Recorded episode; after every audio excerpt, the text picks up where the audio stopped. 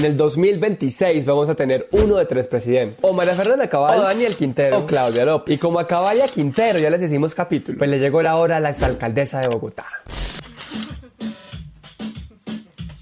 La primera mujer lesbiana en llegar al segundo cargo más importante del país. ¿Fue una buena alcaldesa? ¿Sería una pésima presidenta? Pues como le era López es bien complicado, les traemos 800 datos sobre cómo le fue en Bogotá para que se hagan una idea. Empecemos. Uno, Bogotá está invivible de lo peligroso. Nunca fue tan cierto el meme.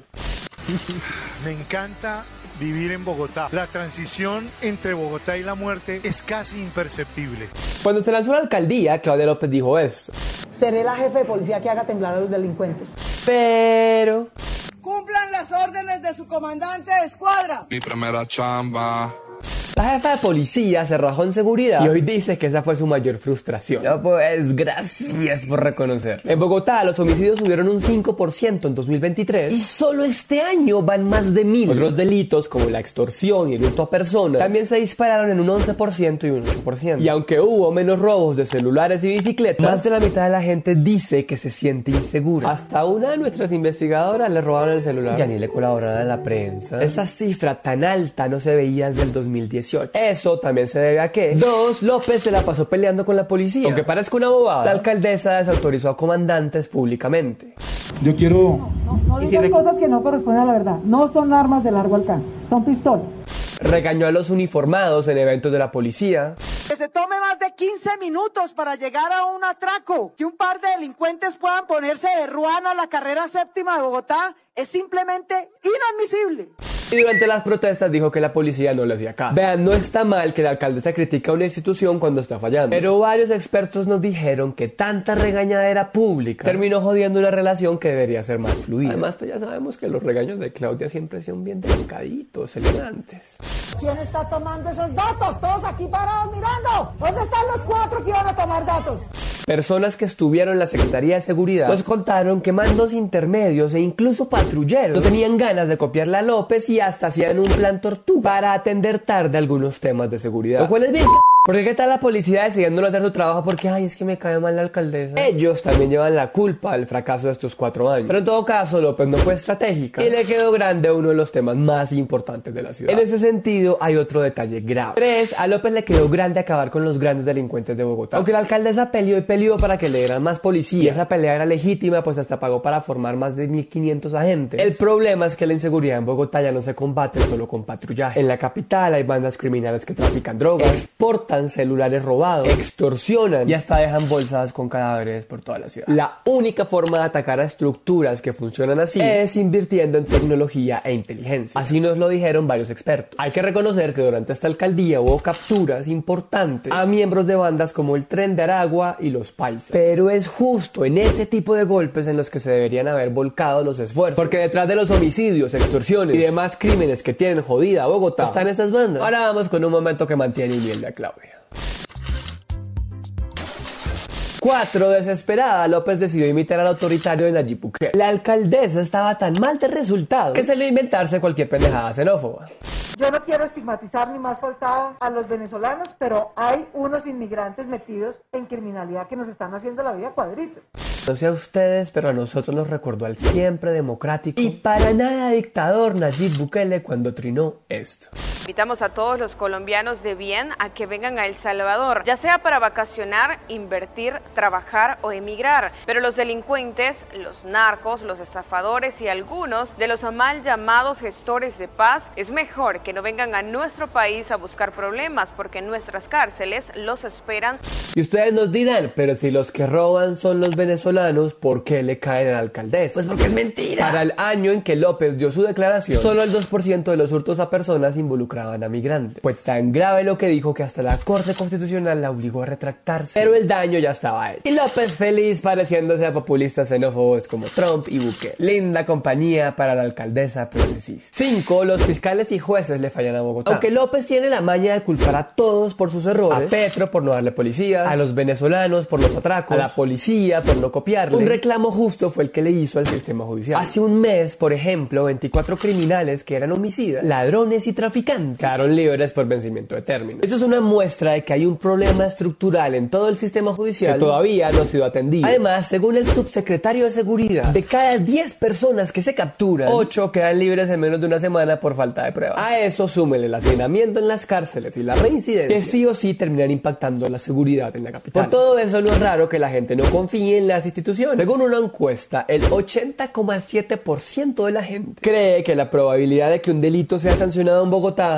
es baja. Y pues sí. Por eso, más de la mitad de la gente no denuncia cuando le pasan cosas malas. Entonces, si los policías no hacen su trabajo, si los fiscales no hacen su trabajo y si los jueces no hacen su trabajo, pues así es muy jodido. 6. Bogotá es una de las ciudades con el peor tráfico del mundo. Si usted creía que la movilidad no podía empeorar, le cuento que sí, mi hermano. Bogotá pasó de ser la octava ciudad con el peor tráfico del mundo en el 2021 a ocupar con honores el sexto lugar en el 2021. Si nos ponemos las pilas, Galán nos mete en el top 5 el próximo año. Supuestamente nos gastamos unos 50 minutos en irnos al trabajo todos los días. Pero los que pasamos por las 68 en hora pico, Diosito, sabemos que se nos va la vida. ¿Y quiénes son las más afectadas? Las mujeres. En 2022 se dio la mayor brecha de tiempo de viaje entre hombres y mujeres en los últimos 5 años. Y ajá, uno puede echarle la culpa a las obras, a la reactivación económica, a la cantidad de motos que ahora hay en Bogotá. Todas las respuestas de la alcaldía claramente se quedaron cortas. Y Bogotá seguirá siendo un desastre por mucho tiempo. 7. López no pudo evitar las muertes en las vías. Desde 2016 no veíamos cifras tan tenaces. En 2022 murieron 195 motociclistas por accidentes viales, mientras que hace 7 años esa cifra fue de 171. El número de ciclistas muertos también aumentó. En 2016 murieron 69 de ellos, mientras que en 2022 fallecieron 82. ¿Y que cómo vamos este año? Pues, ¿qué te digo? Al? Han muerto 234 motociclistas, 193 peatones, 62 ciclistas, 13 conductores y 15 pasajeros. En total son 517 personas que murieron por accidentes este año en Bogotá. Otra tragedia en la que la alcaldía se quedó cortísima. 8 nos siguen robando en Transmilenio. Sí, mi gente, siga subiéndose con el celular debajo de la axila y el morral en forma de empanada porque le pueden robar hasta los chicles. En 2021, 1.384 personas dijeron que las robaron en Transmilenio. Esa cifra aumentó muchísimo en 2022, cuando 2.106 personas pusieron la denuncia. Ahora piense que hay mucha gente que ni siquiera sale a denunciar. Porque ¿para qué? Si la misma alcaldesa lo dice. Delincuente que roba, queda libre, vuelve y roba, vuelve y queda libre, vuelve y roba, y vuelve y queda libre. Me tocó irme en bicicleta a la U. Una de la tarde, 45 minutos. A esta hora, el periodista Juan Carlos Rincón fue víctima de un hurto en la séptima con 45 por irse en bicicleta a la universidad. Por eso no es raro que 9 la gente siga emberracada con el tránsito. Y ni idea por qué estarán tan molestos, Ala. El 41% de los bogotanos dijeron estar insatisfechos con el servicio en el 2022 y al 32% tampoco le fascinó cómo operaba el SITP. Ahora, en total justicia, en el 2019 la gente estaba mucho más inconforme de lo que está ahora. Entonces un punto, mija. Pero por todas esas fallas pequeñas, minucias, es que uno entiende por qué. Y es la gente casi raja a López en movilidad. El 54% de los bogotanos siente que la movilidad mejoró durante esta alcaldía. La gente está mamada de los robos, de la congestión, de la demora en trayectos, de pararse en una estación y rezar para que el 291 no se demore en pasar por la 19, de los costos del transporte y no menos importante, del acoso. La veeduría distrital dijo en marzo de este año que 8 de cada 10 mujeres ha padecido alguna situación de acoso dentro del Transmilenio. Como que también hay que poner atención a la seguridad de las mujeres en los buses, ¿no, alcaldesa? Ahora uno no puede decir por completo que a López le fue como a los perros en misa en movilidad. Entonces la alcaldesa logró mejorar la infraestructura para las bicis. En 2019 teníamos 560 kilómetros de ciclorruta y en noviembre del 2023 ya teníamos 630. Pillen que la gente que monta en bici sí está más contenta. La satisfacción pasó del 81% en 2019 a 87% en 2022. O sea que no pasó con los que andan en carro, esa gente sí está infeliz. Lo invito a que lo venda. Use bicicleta, use transporte público. El nivel de satisfacción pasó del 83% en 2019 a 74% en 2022. A ver, concentrado, papito, que estamos hablando de lo bueno. 12. López no tuvo otra que comprar buses más amigables con el medio ambiente. Aquí todo hay que decirlo y fue Peñalosa el que dejó buses Euro 6 y eléctricos comprados desde su administración. Después va y se nos emberraca y nos perdemos en el monte. Y aunque vimos que la cosa fue medio de las malas, pues conseguir la práctica para eso no era papita. La alcaldía de López finalmente accedió a comprar más buses eléctricos. Tanto así que en un punto Bogotá tuvo la flota de buses eléctricos más grande del mundo, más allá de China. En la ciudad tenemos por lo menos 1.485 buses 100% eléctricos que andan por ahí con cero emisión. Bueno, ahí, mija. Ese tema también nos lleva a hablar de 13 por fin quedó listo el sistema integrado de transporte público. Vean, analistas nos dicen que a López hay que reconocerle que por fin terminó el retiro del SITP provisional. Es decir, que uno ya no ve los buses destartalados por ahí. Eso nos lleva también a decir que esta alcaldía por fin terminó la integración del sistema integrado de transporte público. Un lío que viene desde la alcaldía de Samuel Moreno y Clara López, imagínense. Recuerdo mucho que recién entré a la universidad me leí una columna de opinión donde decía que si Samuel Moreno lograba implementar el SITP era presidencial. Y pues le salió re. El caso es que Samuel Moreno y Clara López contrataron y estructuraron ese sistema, que eran inicialmente los buses azules. Y Claudia ya lo dejó listico. Ahora, eso no quita que López le dejó tremenda papa caliente a Galán, que nos lleva a 14. El SITP necesita platica urgente. Usted en 2022 pagó unos 2.450 pesos por subirse a uno de estos buses, pero el pasaje realmente costaba 4.454 pesos. Esa platica que no le cobran sale de un fondo creado para aliviarle el bolsillo. El lío es que el déficit diario llegó a unos 5.600 millones de pesos. En eso tienen que ver la pandemia, la caída del número de pasajeros, el no pago de las tarifas. Ese hueco tan tenaz se creció y Galán tendrá que revisar qué hacemos para no quedarnos sin ese ITP. Así que alístense para que suban las tarifas. 15. Bogotá es la capital de la polisombra gracias a López. La alcaldesa dijo en enero de 2023 que había 1.100 frentes de obra en Bogotá. Toda la ciudad está en construcción. Y obvio hay gente emberracada. No, fatal, fatal, eso es berraco. Porque por las obras, por lo que hay mucha obra, se han roto mucho, pero tampoco solucionan rápido.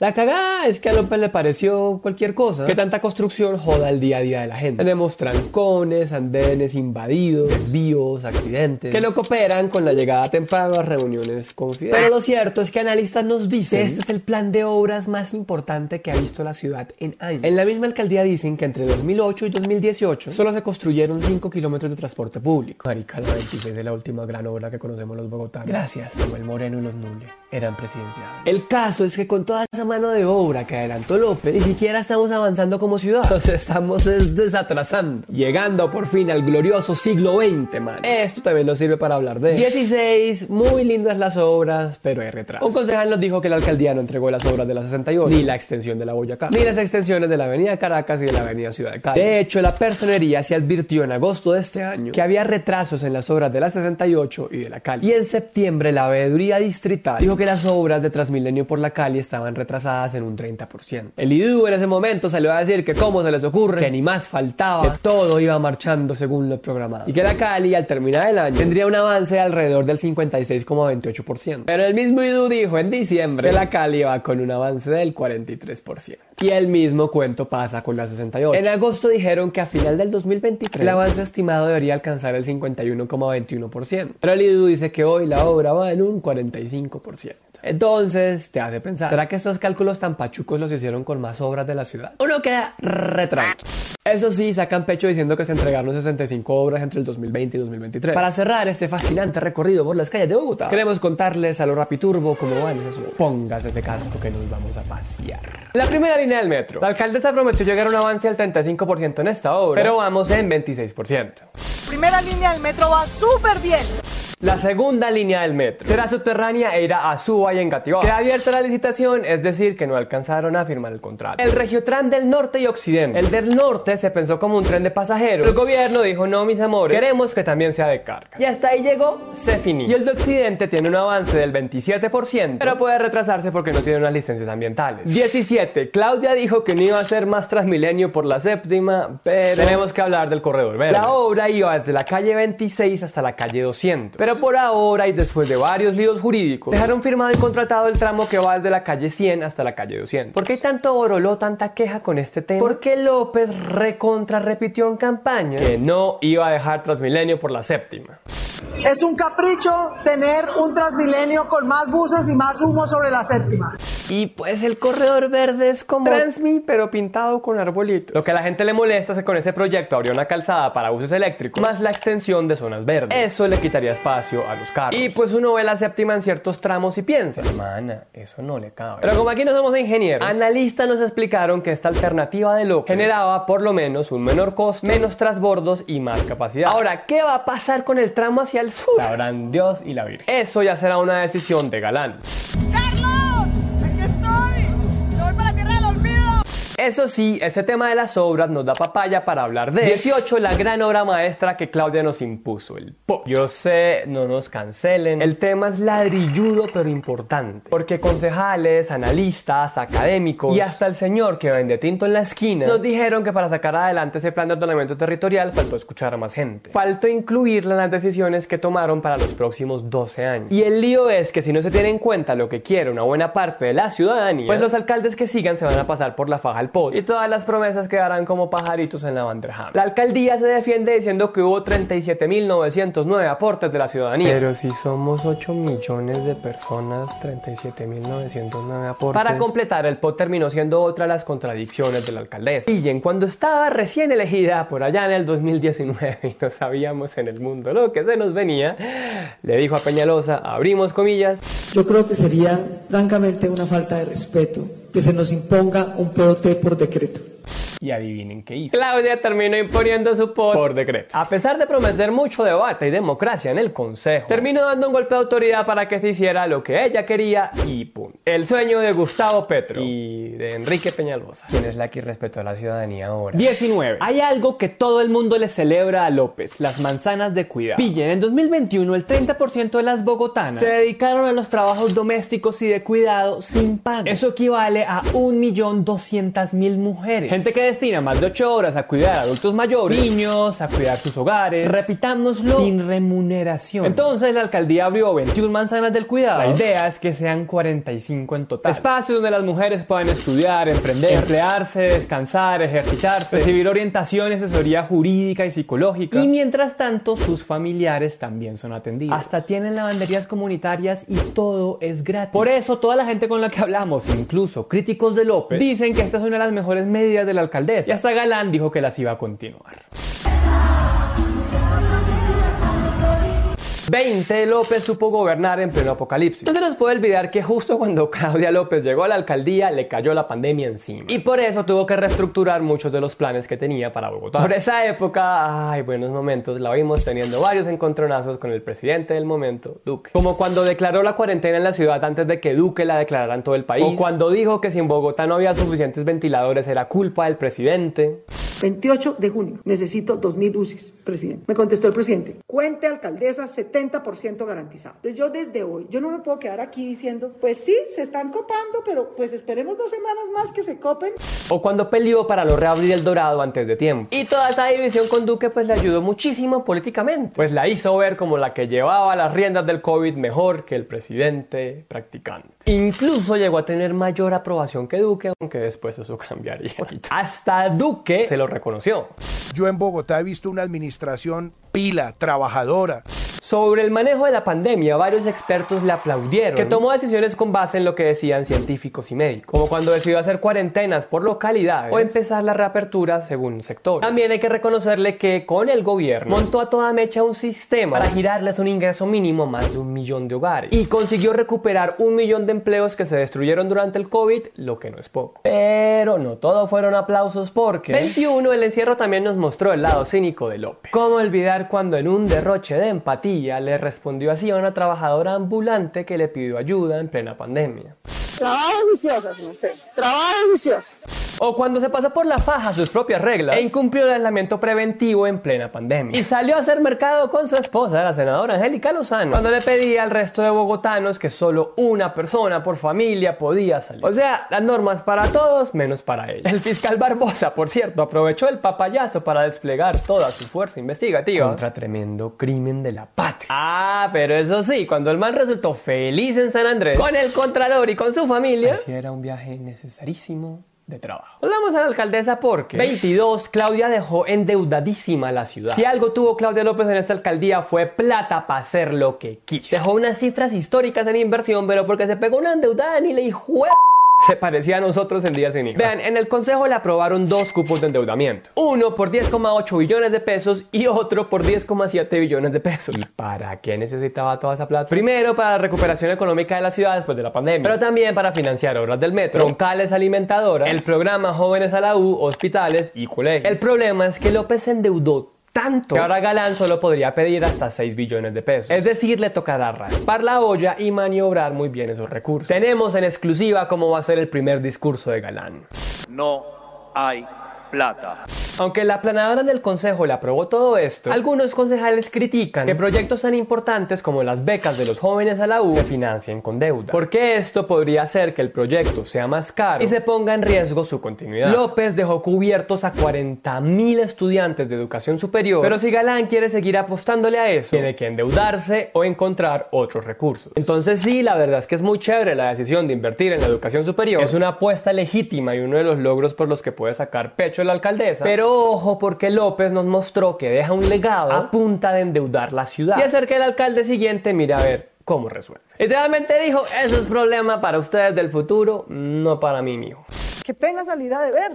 23. A López le señalan de caer en politiquería y clientelismo. Varios concejales de la ciudad dicen que el apoyo que tuvo Claudia no fue fortuito, sino que hubo favores, puestos y mermelada de por medio. Y que supuestamente se vio con el apoyo de partidos de oposición. Terminaron aprobándole todo, como Cambio Radical y el Centro Democrático. Sí, los partidos de Vargas Lleras y de Uribe Vélez aliados con López. Lo chistoso es que apenas hace unos días Uribe dijo esto. Claudia López es buena para echar cuento. Un día al uno y al siguiente lo Con eso salva su desastrosa alcaldía. Linda esa coalición de gobierno, ¿no, alcaldesa? Durante la campaña electoral también hubo denuncias de que López intervino en política para ayudar a ciertos candidatos verdes. Y concejales de su propio partido, como Martín Rivera, dijeron públicamente que el exsecretario de gobierno les ofreció puestos. Y aunque este señalamiento no terminó en nada, sí deja la sensación de que tanto López como su partido tienen mañas de la política tradicional a la que dicen rechazar. De hecho, cuatro concejales distintos nos dijeron que la mermelada era un secreto a grito. Cuando el río suena. 24. Y entonces, ¿quién es Claudia López? Vean, López hizo su campaña diciendo unas cosas y cuando llegó a la alcaldía hizo otras. Saca pecho con justicia porque ejecutó proyectos, pero también se la pasó cazando peleas inútiles que sabotearon su administración. Dijo ser muy democrática, pero impuso todo lo que quiso, como quiso, y no le importó valerse de mañas de la política tradicional para garantizar su poder. Demostró imponente durante la pandemia, pero ese mismo tono hizo que fracasara rotundamente en seguridad. Eso lleva a que la gente no sepa muy bien cuál López le va a tocar. Unas fuentes nos dijeron que es una líder que cede, que escucha, que camella, pero otros nos advirtieron que era agresiva y que prefería no tener secretaría sino hacerlo todo él. Criticó y criticó a Peñalosa, pero le tuvo que dar continuidad a muchos de sus proyectos. Cuando recibió críticas siempre buscó echar culpa. Que la policía, que Petro, que Duque, que Peñalosa, pero nunca ella, por supuesto que no. En últimas deja Bogotá llena de obras, lo que es bueno, pero miren que no es coincidencia que la mayoría estén proyectadas para terminarse justo cuando estemos en la próxima campaña presidencial. Ahí es cuando tenemos que estar muy atentos a ver qué versión de López nos toca, si la estadista o la populista y autoritaria.